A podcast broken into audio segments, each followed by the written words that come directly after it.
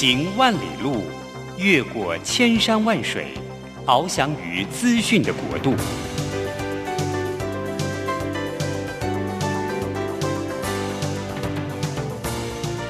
以全方位的视野，飞向更高更远的目标。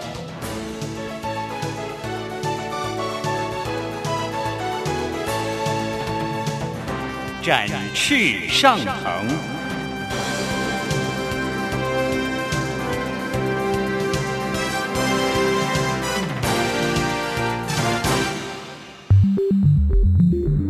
新冠疫情让世界变得不一样。工作职场、生活形态都在翻转变革，学习变成日常的必要必须。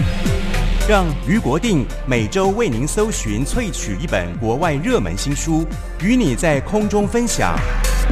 于国定制作主持，愉快读好书。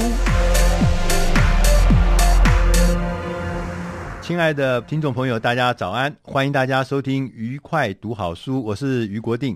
每个礼拜一的上午八点，在台北 FM 九零点九佳音电台、桃园 FM 一零四点三 GoGo Radio 播出《愉快读好书》这个节目啊，我们要为大家呃推出介绍的是最新的管理职场上面的一些新的知识。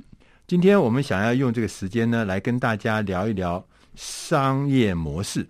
大家都知道，这个在我们做数位转型的推动的过程中，不管说是我们做数位化、数位优化，还是做到最后的数位转型，这三个阶段里面，我们发现很多事情都很容易做。譬如说，你要引进一个技术，引进一个系统啊，厉害的系统，引进了一些什么自动化的设备，这个其实努力可以做得到。但是牵涉最广的呢，就是。商业模式，因为商业模式的变革转型，那牵涉太广了，可能是这个祖宗的基业都会被你这个被你搞掉。所以说，数位转型学院里面最高层次也是最重要的事情，就是商业模式的变革进化。我们今天请到的这个专家呢，他是国内研究商业模式的呃先进的学者欧树华老师。来，请老师跟大家打个招呼。主持人好，各位观众大家好。对，呃，欧老师是东吴大学气管系的教授，同时也是东吴数位货币与金融研究中心的执行长。这一听就知道是这个非常先进的数位货币啊，就是什么以太币啊，什么什么，对不对？嗯、啊，这些很厉害、很厉害的东西啊。那呃，老师因为写了一本书，嗯哼，我们是看到老师这本书了，是这本书。商业模式进化论，嗯啊，光是看这个名字，再看这个厚度，你就知道这里面有多少学问在这里面。那所以我们要跟老师来聊一聊最重要的事情，最重要的事情，嗯哼，就是想问什么是商业模式啊？OK，其实商业模式最简单讲就是获利方程式。好，那大家都会说，哎，要讲慢一点，怎么赚钱？老师讲慢一点，要慢一点。获利方程式是。获利方程式，对，这太重要了，太重要了哈。那等于说，它有三个呃，学术上跟实务上都很重要的基本面。好，我们从一般人理解叫做，哎，怎么怎么找到一个营业的模式、赚钱方式？是你是要卖产品呢，还是要卖服务，还是卖体验？对。第二是说，你要卖产品、服务、体验的一个互动过程，就是哎，怎么把这个东西 deliver 给一般的您的 TA？好，那最前面是产品、服务、体验的价值，所以商业模模式有三个共面，是价值的创造，嗯、怎么创造价值？对，怎么传递价值？嗯，最后怎么把这个价值能够好好的放在你的手上？嗯、那其实因为很多人，我记得我们都是媒体出身哦。嗯，那媒体业在过去二十年讲个小故事，嗯、像联合报好，或是中国时报，那时候数位时代二十年前要上网的时候，对，就发现一件事情，所有新闻上网之后免费。这样二十四小时不断更新，可是你找不到获利方程式。以前传统媒体时代，你用订报纸的方式，哈，那那叫独家新闻，哈，那广告植入都是很重要的获利方程式。可是过去老的媒体，老的媒体，而且那是我们很熟悉的。对，对我看报纸，嗯，付钱。天经地义的事情，没错。但是后来突然要网络新闻出来的时候，对，新闻免费，免费，免费。那所有记者努力，每个记者哇，我们那时候记者是无冕王，哈、嗯哦，独家新闻。我记得我那时候奖金每天八千一万在拿，哈，我最辉煌的时代。哎呦，嘿，可是现在记者大家都知道，他有点劳力密集了，他每天要不断更新，他要他要报很多新闻，可是他相对应的没有那么高的 reputation，、嗯、他的新闻马马上就变成通稿，没有独家新闻。这件事情，就是像以前那个什么呃什么呃一周刊呐、啊嗯，不是有独家新闻吗？对，就独家新闻就可以大家都要去买吗？是，然后去花钱看嘛，就看得到。那、啊、现在十五分钟之后，已经变成全全全部的这个网络上都有这个独家新闻。对，所以那时候独家新闻只有十五分钟的寿命哎。对，所以怎么赚钱呢？嗯、那后来其实我们做过联合报的 case study，跟中时电子报，嗯、就发现媒体有一个后来找到一个新的获利方式，叫知识库。以前。新闻免费、嗯，新闻以前是有价，可是到媒体时代它无价。对，但是把新闻变成知识库，怎么做？就是哎，我开始用订阅制，它不是给一般人收费，而是我跟学校、跟机构、跟上市贵公司、跟股票相关的，你用每个月或是每年年费方式去帮我找。把新闻变成知识，然后变成哎，你可以克制化，然后你可以有很多新的一个创造获利的方式，所以它就变成每天以前是一份一份报纸卖，现在是每一个用会员制的方式卖，所以整个商业模式改变了。对，那这也是我整个在写这本书的一个动心起念，就帮媒体们或是帮不同产业找到一个新的获利的方式。对，所以这个方程式是会移转的。过去刚刚我们讲，举一个最传统、我们最熟悉的报纸，嗯、这我们太熟悉了。嗯、它的方程式呢，随着时空啊、呃、的改变、环境改变、科技改变啊、呃，消费者的习惯也改变，种种的改变之后呢，就原来的方程式不行了，是。要找到一个新的方程式。是，那他说我还是卖同样的东西呀、啊，哎，我同样的东西啊，嗯、那我怎么重新的卖？就是我原来我就是卖内容，就是卖讯息，卖各式各样的新闻。但是我用以前那个每天出报纸这个形式不行了，嗯，嗯，现在变成资料库以后，是，它就会对相同的内容、相同的产品，但是对不同的内容提供不同的使用方式，是，这就是一个新的商业模式嘛，哈，对，没错，哎，新的什么赚钱方程式，对，获利方程式。啊，获利方程式啊，不是赚钱的，我们讲赚钱太俗气了，对，获利方程式，对，这比较高雅一点，那。呃，所以老师从这里面来看，那你的书上面曾经有讲过说，其实这个商业模式是不断的在进化的，嗯、对不对？嗯、从从我这次看到上面讲说，单一商业模式、复合商业模式啊，还有一个叫生态系的商业模式。嗯哼，你能不能稍微解释一下这呃？第一个先解释什么叫做单一商业模式，啊，是是是，可不可以举个例子，我们来听听看？好，OK，因为这本书的写法哈，那时候就发现说，在看所有个案，我说能够走单一商业模式演化的的公司，原则上它非常的幸福，表示说它的老本很厚。对，比如说园林仙草。好，这是国内的园林仙草，哎，卖仙草，就是那个路边就卖那个仙草饮料啊什么的。是，那园林仙草其实后来在所谓，他以前是做所谓的爱之味啊，泰山仙草蜜背后的厂商。哈、哦，那他是有点像隐形冠军，他过去其实没有自创品牌。对。那但是呢，他像这个园林仙草，他在第五代接班之后，他慢慢开始去走所谓的单一商业模式的演化。对。怎么演化呢？他觉得说过去做 B to B，好就是。帮大品牌代工的问题是说，哎，我没办法确保我这么用心做出来好的品质的仙草，那很多大厂会有很多加工的，他没有办法去确保对。这个最原始的味道，对，所以他开始去想说，我有没有办法说自己做自有品牌？对，那自有品牌之后，这个商业模式演化，它开始做几个哈，对，我书上特别写叫做一元多用，哈。这么好的一元多用，一元多用，啊、好叫英文叫 effectuation。文创领域，看我们的媒体，哈，如果是园林仙草，他们怎么一元多用呢？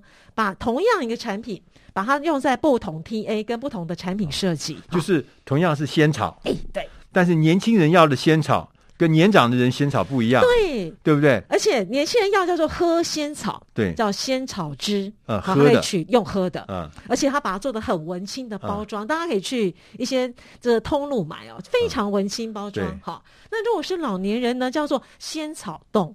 老小老小，老人小孩是像日本的那种样子，就用吸的，像蒟蒻用吸的，啊、对对叫仙草冻。好，那还有就是像这个，我们现在开始在超商会看到很多仙草的那种火锅料理。好，那是给这个婆婆妈妈用的，哦，这就是最简单的一元多用。那一元多用的商业模式是，你一般这样的企业本身有很好的一个底，它底子很强，对，它活超过一百年。对，像我书上另外讲一个单一商业模式演化，这是产品类。对，那什么叫做服务呢？我说，我常常说产品跟服务最大价值是产品，你可以不知道你 TA 的名字，可是服务你会想跟他建立所谓一个长久的契约关系。好，你会希望慢慢走会员制，像全联。好，对，全联在过去的这个二十年的变革当中，全联超市，哎，它就是卖服务，嗯、可是它是透过卖服务在卖生鲜产品，对，所以我们常常讲说，全年的一元多用，或是它的模，它的演化是从所谓的经济美学，好到经济健美学，大家都知道，全年过去是福利中心，卖很便宜，对，可是他后来发现说，我想福利太没办法符合年轻世代的需求，他把它变成叫经济，对，喂，我这个。去糖、去冰、去全联，要非常的经济。对，好，好。那再就是，所以呢，嗯，全联是我很喜欢去的地方。以前我是拒绝去，我觉得那个地方不是我的要去。嗯、现在变成我觉得应该要去，而且我在那边找到惊喜。我们要休息一下。好，下一个段呢，我们再来跟欧舒华老师聊一聊，在商业模式的演化中，单一的商品它其实也有不同的方法。台北 FM 九零点九，佳音广播电台；桃园 FM 一零四点三，Go Go Radio；宜兰 FM 九零点三，Love Radio。这里是佳音 Love 联播网，精彩节目，欢迎继续收听。欢迎大家回到愉快读好书，我是于国定。今天我们邀请的特别来宾是东吴大学气管系的欧树华教授。欧老师呢，他最近写的这本书叫做《商业模式演化论》。这本书啊，这本书呢，他在这里面呢，就讲说这个商业模式不是单一的，它是会单一，但它也会演化，会慢慢进步，慢慢会发展。那我们刚刚就谈到。全联，全联你也熟，我也熟，我们大家都常常去全联。但是大家印象中的全联其实不是现在的全联，我记得、嗯、以前大家最早的时候是军工教福利中心，所以我一直都觉得它是卖廉价品的，是卖大量廉价货的，对，就卖一些对，那卖卫生纸啊，卖这些东西。所以我们觉得那跟我没关系。可是经过这几年的转换之后，我发现他他非常厉害，他创新的不得了。嗯，所以我们就锁定以全联这个案这个例子来看。它好像已经不是所谓单一的，我只是开一个呃所谓的超市哈，是，嗯、它现在好像往很广泛的发展嘛。嗯、老师可不可以讲一下？好，全联在李敏雄先生哈带的啊、嗯呃、一个经营团队，就是我们说的徐崇仁先生的团队进去之后，嗯、这二十年来大家有感觉，他有很大改变。对，他过去卖就是一般所谓的干货，因为放很久的包乳品。好、嗯，那你刚刚讲的卫生纸这些东西，嗯，可是当我们注意到二十年来，他最大改变是卖生鲜。这是李敏雄常说的，就卖所谓的蔬菜水果生鲜带路鸡这件事情是它产品的核心。然后换句话说，它的客群来做一个改变哈，就是他从婆婆妈妈是他变成他最主要的核心客群。那我们常说全年跟 Seven 最大特别的差别就是全年有七成是妈？女生对，Seven 有七成是男生。那因为客群本身结构不同，它的产品的特色不一样。好，那全年这二十年来最大改变，大家有没有注意到说它的店格店型？产品的内容在改变，更重要是服务的核心价值在改变。那我们刚刚有提到，它的核心价值从过去福利变成经济，经济就是哎，你非常的有脑袋，然后很会用，所以 CP 值很高的产品。老师，你要讲慢一点。好，这已经超出我的脑袋容量了。是对，好，你讲说什什么意思？它的改变是从呃原来卖东西，嗯哼，现在变成什么经济啊？经济对，什么叫做卖经济呢？嗯、好，那经济如果在管理学上叫做规模经济，就是哎，他很会用大量采购的方式，所以在他整个版图扩张当中有提到一个很重要的点，是所谓的一千两百家的最适规模。所以我等一下会讲一下他整个拓点的策略跟如何去黏着他的会员的方式。哈，那刚刚提到经济，所以他一开始打的策略就是我的东西要足够的便宜。对，所以他的那个生鲜是有一个很重要素。诉求就是，哎，这个肉要新鲜，但是要大量，然后我要很便宜，便宜到说只比菜市场贵一点点，甚至跟菜市场的价钱一样。哦、所以，像我过去去菜市场的人，我现在是去全年买生鲜跟肉，也放心。对。好，也放心，对、哦、他，而且他还可以提供比菜市场稍微高一等的这个仓储啦、欸、保全啦、卫生啦什么这些东西，对。对，所以经济这件事情成为他整个转型最重要的价值。对，那后来他第二阶段发现说，光只有婆婆妈妈不够，我应该要吸引年轻客群，对，所以叫做全年经济健美美学，好，经济美学，把它变成是说年轻人他弄了一个蛋白质专区，你是。健身族群，对，你就可以来我这边用经济而且有美感的好的方式到全年买东西。是，那最近我们常说全年，你有没有注意到说，哎，刚刚提到扩点的策略。好，那我记得在这个个案当中，我说它叫做因地制宜，路径相依。好，为什么这么说？同样，我的目标要拓一千两百家店，对，它是有策略的。好，就是哎，它的做法是说，第一个，我的店到店要把它连起来，这有点学全家。好，就是其实同业之间会彼此学习，就是哎，我让大家可以用 Pizza Pay 跟 Pizza Go 的方式，我先预定，好，用比较经济的方式，一次预定一个礼拜或两个礼拜、一个月、两个月的。嗯这个所谓的卫生纸的量，那就可以有规模经济采购，价钱就便宜了。但是你不用一次领完，你可以在不同的地方领。好，那换句话说，说你家空间很小，那就像那个什么咖啡一样。是的，我买一个什么什么十杯，什么一百杯，然后我可以慢慢的在全。各地去领那个咖啡没错，所以他就把这个生活这个量跟这个实际的使用结合在一起嘛。是，我觉得全联其实还有一个事情，我觉得很让我惊喜，就是他很勇于跟人家链接。对，没错，哦、就形成一群打群架的感觉。是，对他最近我看到他最近的连接是跟那个 Uber Eat。对。Uber Eats 以以前是送食物的嘛，餐厅的食物送到你家去。嗯哼，他现在开始要送生鲜品。生鲜，对，好，我我觉得这个很可怕，因为什么？因为如果以前呃电商要八小时，要四小时才送得到，我现在六十分钟，六十分钟以内就送到。是开玩笑，这这个是完全是另外一种，我觉得这个是一个怎么讲，就是一个很厉害的。新价值的创造是，那这也牵涉到说，我们刚刚提到，它除了地面部队一千两百家店的店到店之外，它慢慢发展第三种就是店到府的服务，就路径相依。就是今天的使用者，像于于大哥或是我，哈，我们在疫情期间，尤其这件事情，它是二零一九年十一月开始跟所谓的小时达发展 Pizza Go 这件事情哦。嗯、那但是有一点因缘际会，他发现哎，这是一个不错的商业模式，是说你可以送货到你家背后的。那个制度叫做订阅制。以后我们年纪大了，我每个礼拜固定就请全年送货到我家，这也是商业模式改变。你以前是哎网络上自己去买东西，但是我会不会未来所谓的 AIoT 更所谓的发达之后，我直接看你缺什么，直接送货到你家。好，这是所谓从会员制到订阅制一个很大的改变。对，那这个是是你讲的所谓的生态系吗？就是它发展成哎。更完整的是不是？是。那刚刚呃，的于大哥有提到，就在整个如果看这本书的朋友们，大家可以发现，全年。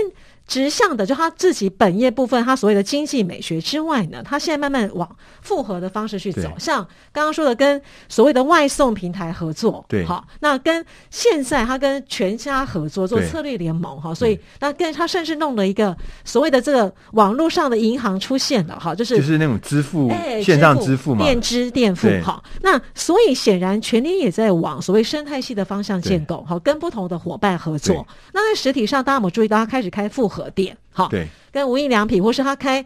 蛋糕的复合店，然后南港有一个大型的复合店，对，所以在跟复合店合作复合店？哎，这要讲了哈，所以是我们的第二部分叫做，就不只是买东西吗？哎，复合商业模式是说两个本业也许本来完全不同，好，产业不同，本业不同，那你透过一个很巧妙的方式做连接哈，对，比如说全年以前是卖这样会是这样是会是好事情吗？好事，这样想为什么？不是我们一个男的跟一个女的两个不相干的，出身不同，什么什么都不一样，然后结合在一起就会生出就会生出第三个宝宝啊！哦，会灾难的开始哦。哦，那就看这那，我觉得于大哥讲的非常好。复合店如果做不好是灾难，嗯，做得好是帮你创造第二条成长曲线，帮你做所谓跨领域的合作。对，那我们常常为什么要做复合？因为现在越来越多产业之间的界限在消融。对，就你今天不做生鲜，哎，很多人刚刚全家也在卖生鲜呐，就是这是一个产业消融时代，所以你与其等别人跨进来，你要先跨出去。好，所以他是怎么做那个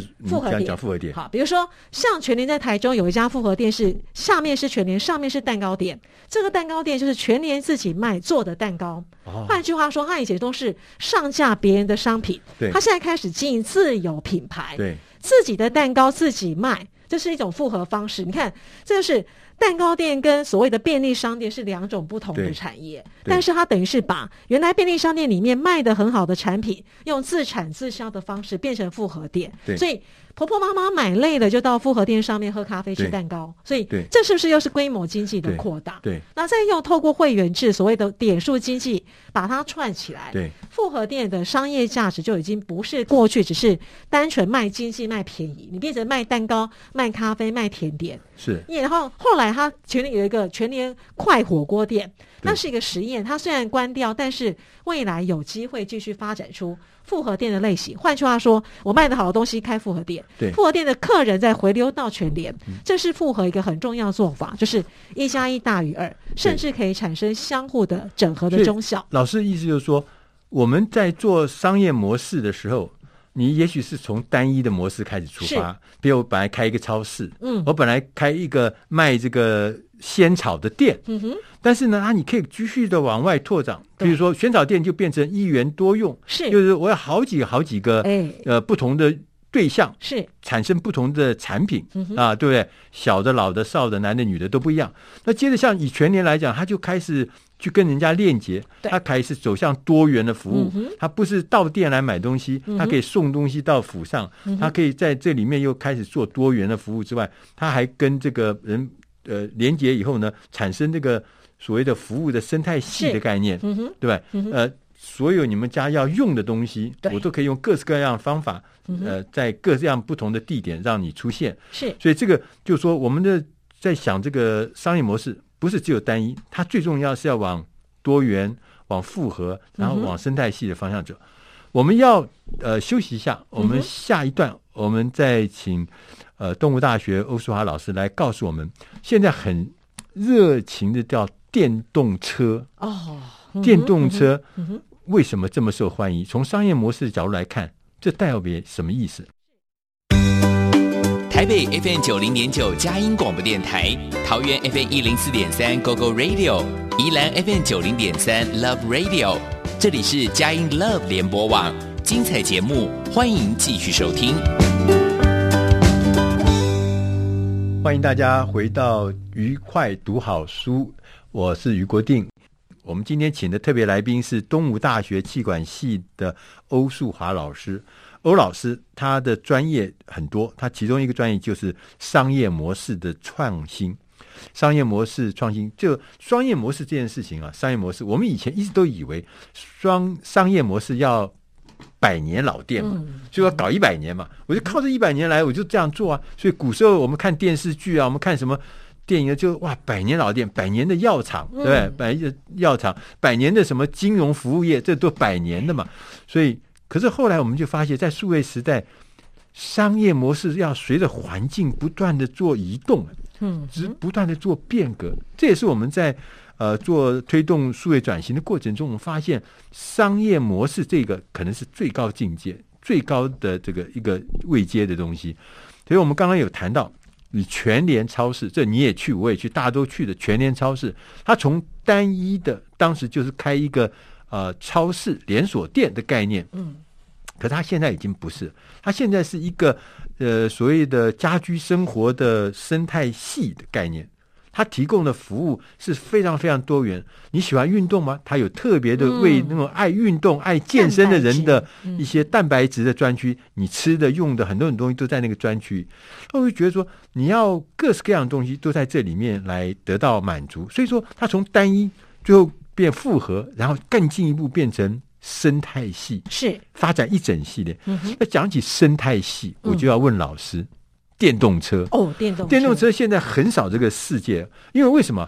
这个电我们原来以前的引擎车啊是一九一零年代啊，这个我们讲说是福特的 T 型车开始做的时候，它建立起的那个形态，就要有个引擎，要有个方向盘，要有四个轮子，啊，还有个传动轴啊，大概基本上一百年来汽车是按照这个模型来做的。没有变，是，但是电动车来以后，啪，全部都不一样。嗯，它到底是什么意思？在如果用深用这个所谓的商业模式的角度来看，电动车代表了什么样子？嗯、但大家有没有去真的试驾过特斯拉？好，大家说它基本上就是一个电子车，好，它完全是由很多电子设备构成的，它的引擎也不是传统的引擎，嗯、所以电动车的核心概念就是，这不是哎、欸，不是，人家说人家说电动。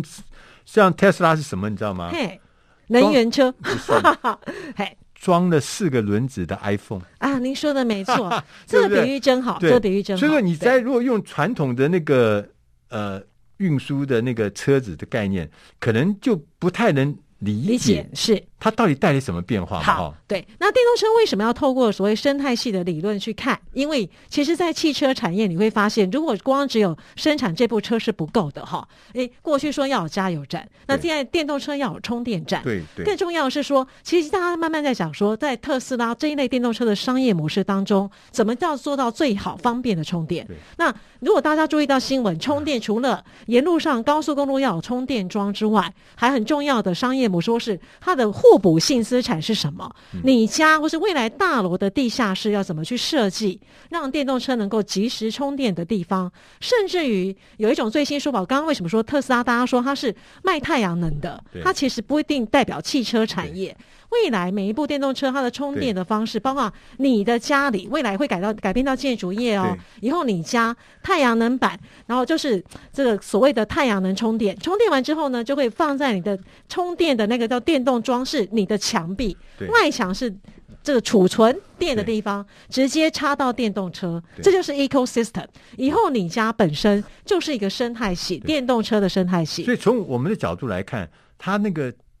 电动车这件事情，第一个，它跟以前引擎车完全不一样，完全不一样。它是用电脑来控制一个马达跟电池，嗯哼，然后产生的运输运转的这个系统嘛，啊、对。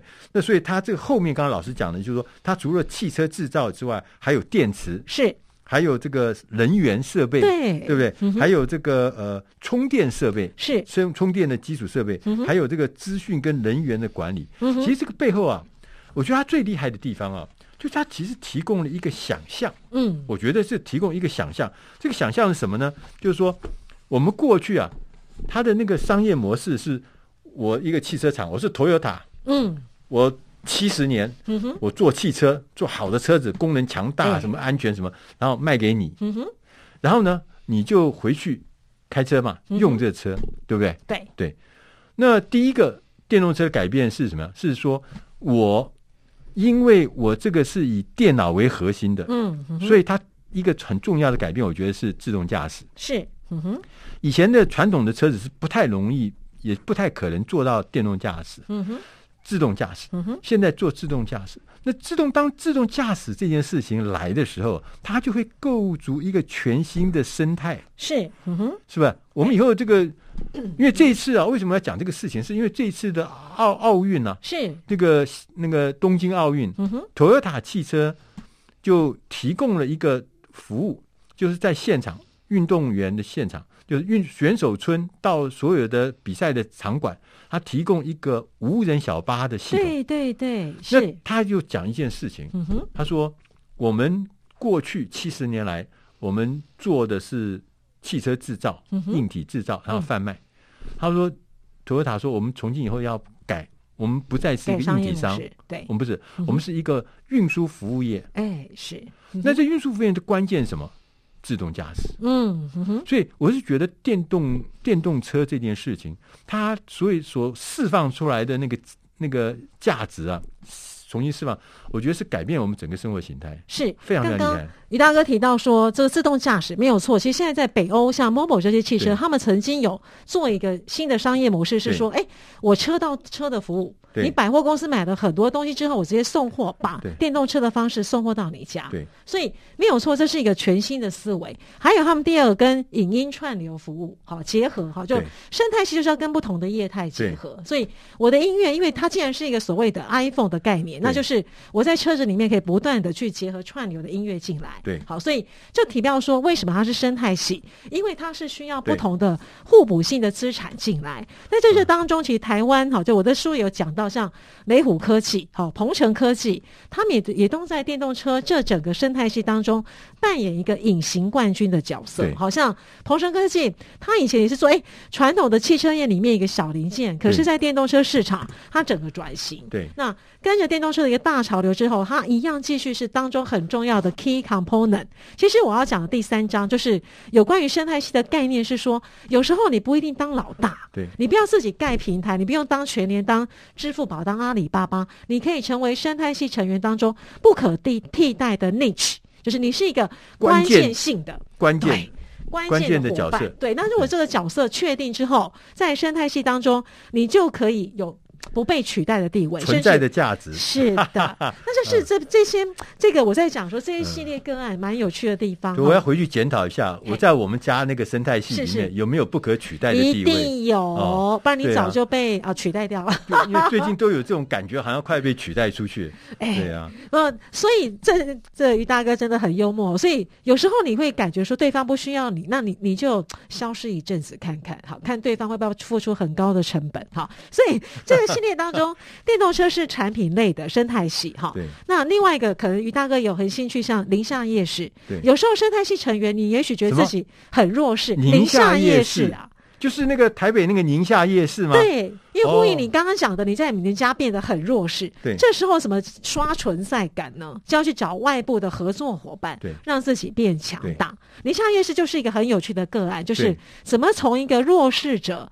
透过一些利用机会，慢慢去哎建构它的生态系当中的地位。好，对，你像夜市，其实以前大家不觉得它很厉害，跟士林夜市比太小了，才一百八十个摊位。哦，但是他抓到几个重要的时机，他成为环保夜市。好，利用郝文斌当市长的时候，他变成哎把所有的下水道、哈排油这些东西做得很好。好。第二部分，他又哎跟所谓的金融服务合作，它变成国内第一个导入支付宝、拥有卡、行动支付的夜市。它不断在透过跟外部伙伴过程当中改变它的劣势地位。所以，如果你在你们家觉得很劣势，就去找外部伙伴来帮忙。其实你可以看到，就是同样是这个宁夏夜市，这个小的夜市嘛，没什么了不起。是，而且呢，小每个人都分奔，就是一个个店家是一百。但是它把它连在一起，变成一个生态系的时候，就会变成一个全新的价值链。对，所以现在去，我常常去宁夏夜市，嗯、我常常去，因为是我有骑脚踏车啊，我们有常常我们一群男士啊，就骑脚踏车到宁夏夜市去吃东西，就发觉它整个提供的服务，让你觉得不是单一的店家，嗯、它是一个整体的服务，是，那整体服务是。就让你觉得说，这是一个我要的东西，是，所以它这个商业模式就刚刚讲的，嗯、虽然每家店家都小小的，嗯、每家店家都弱弱，当它连在一起的时候，就形成一个生态系，嗯，那就变成一个很强很强的一个商业模式。所以呢，我们就从这里可以看出来，其实各位呃，亲爱的朋友，商业模式这个事情不是高深的事情，在我们生活中日常就看得到。那从不管从单一的开一个仙草店，或者到一个像电动车这样的复杂的生态的这个生态系的商业模式，其实，在每一件事情里面，怎么样的移动，怎么样进化，这是我们每天都在，尤其在工作场合或者在我们自己的生活中都要面对的。我们今天非常谢谢，呃，东吴大学欧树华老师来我们节目里面来告诉我们什么是商业模式，同时也告诉我们商业模式是要透过进化。透过升级，透过变革，能够达到不断的提升进化的地步。这件事情对我们来讲，尤其是大家如果是正在推动数位转型的话，就是很重要的事情。最后，谢谢我们老师今天抽空。老师还有一个专长是呃，数位货币吗？NFT，哎，是数位货币，听说这个很红，有机会要请老师再来讲什么是 NFT。好，谢谢大家，谢谢大家，谢谢。台北 FM 九零点九佳音广播电台，桃园 FM 一零四点三 Go Go Radio，宜兰 FM 九零点三 Love Radio，这里是佳音 Love 联播网，精彩节目欢迎继续收听。欢迎大家回到愉快读好书，我是于国定。今天呢，我们要跟大家来分享一个特别的观念，尤其是在我们大师兄读在春节啊。春节啊，休息两个礼拜之后，我们恢复初刊。我们大家有没有觉得回顾过去这一年，确实对大家来讲，不管在生活上、在工作上、在事业上面，都有很多很多的挑战。因为疫情的关系，你的公司可能营收受到影响，你个人的生活因为受到疫情呢，也变得很不方便。所以对很多人来讲，过去的这一年就是逆境。我们今天要来谈谈逆转胜，有可能吗？逆转胜。我们今天选的这本书呢，呃，是英文名字叫做《Turn Around》，我们把它翻译成“逆转胜”。当你一路败北时，力挽狂澜的四个步骤。哎，这个书的作者叫丽莎丽莎盖伯盖博。这个丽莎盖博是一个，我我看了这本书以后，我就觉得他真的是最有资格来。告诉你怎么样逆转胜，因为呢，丽莎盖博她这一生呢，她帮很多很多的人服务。她曾经做过政治人物，她做过四个总统，美国四个总统，两个州长，她提供了一些这个咨询的服务。他也曾经呃帮一些所谓的 Fortune 五百大的这个执行长提供咨询的服务。很多很多的公营、私营。合营的这些企业单位，甚至非营利单位，也都曾经找他去担任很多重要的职务。他这个工业标炳到什么程度啊？丽莎盖博是《华尔街日报》形容他，是《华尔街日报》形容他是说他一生都致力在促进成功。所以呢，这位呃丽莎盖博小姐，她是很不习惯在。倒的失败的状态，她也不太能够接受这个趴在地上的逆境，所以她就很想要站起来，很愿意来迎接成功。他一生都在做这样的事情，所以他来讲这个事情，我就觉得特别有趣。他还有很多很多的这个记录呢，因为呃太多太复杂了，所以就不多讲了。那呃丽莎呢，呃盖博，他跟政界的人、跟企业界人都有来往，所以他就利用呢。呃，这个机会啊，把这些各个政党的啦、各个企业的的领导人啦，甚至企业的竞争者啦，和不同的国家都聚集在一起，来促进这个卓越的外交成果。同时，另外一边，他也开始来来改善社会，创造呢可持续的伙伴关系，然后呢，提供了一个可以获利的商业模式。他在书中已经写到，他说。他的逆转的方法可是身经百战，不是这边写一写文章说一说而已哦。他说：“我曾经用我的这个方法，能够来让我帮助的对象，包含企业或组织或单位或个人，能够克服重大的经济转折，譬如像网络的兴起、网络的泡沫、经济的大萧条、全球的疫情的大流行，这些很重要的困难的这个挑战。”他都帮这些企业组织、企业呃领导人，大家顺利的逆转胜。所以这套方法是可以帮你扭转，当你面临棘手的问题的时候，或者是令人困扰的议题的时候，让你逆转胜。所以讲了这么多，我想你大概就觉得就说，到底什么是逆转胜？丽莎盖博说啊。他说：“我如果我们想要逆转胜，要把一个陷入困境的专案、一个陷入困境的团队，一个陷入困境的组织或是一个企业，你必须要融合制成工程、制成工程、制成工程。你另外要加上一点外交手段跟同理心。什么是制成工程？Process engineering 是指哈、设计一个工作流程，让所有的工作可以在最佳的状态下进行。讲到这边，我不知道你听得懂吗？我是看了这个蛮满满满脑子就会想说什么啊什么啊什么叫做最佳状态下运行？他就跟接着跟你讲。丽莎说：“他说我的逆转呢，其实是有方法、有步骤。他有时候有四个步骤。第一个步骤是要想象终点的画面，要想象未来你要达到的目标是什么样子。然后呢，你要用这样子的想象的目标来让你产生能量，让你能产生逆转的能量。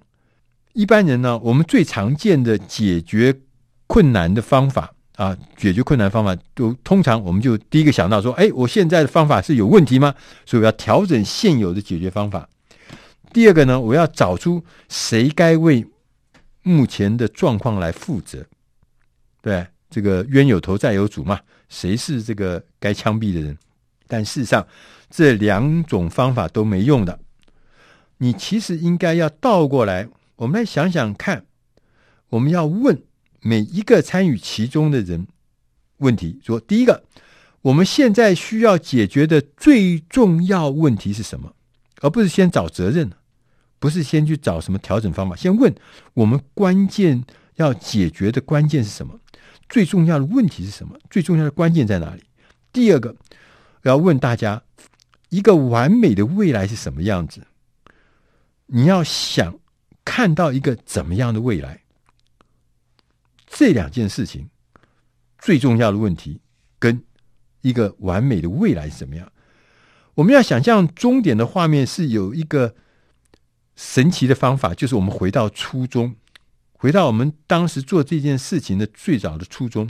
他就说，譬如说，贾伯斯在一九九六年回到苹果的时候，他就重新的把重点放在苹果的根本的精神，他的初衷上面。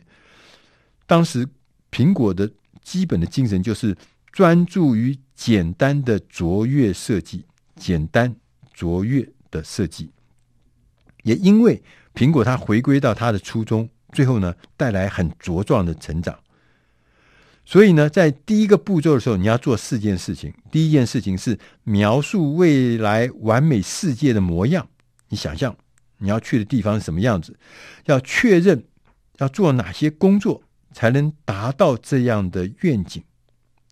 第三件事情是你要定义新的基本营运标准跟新的衡量标准。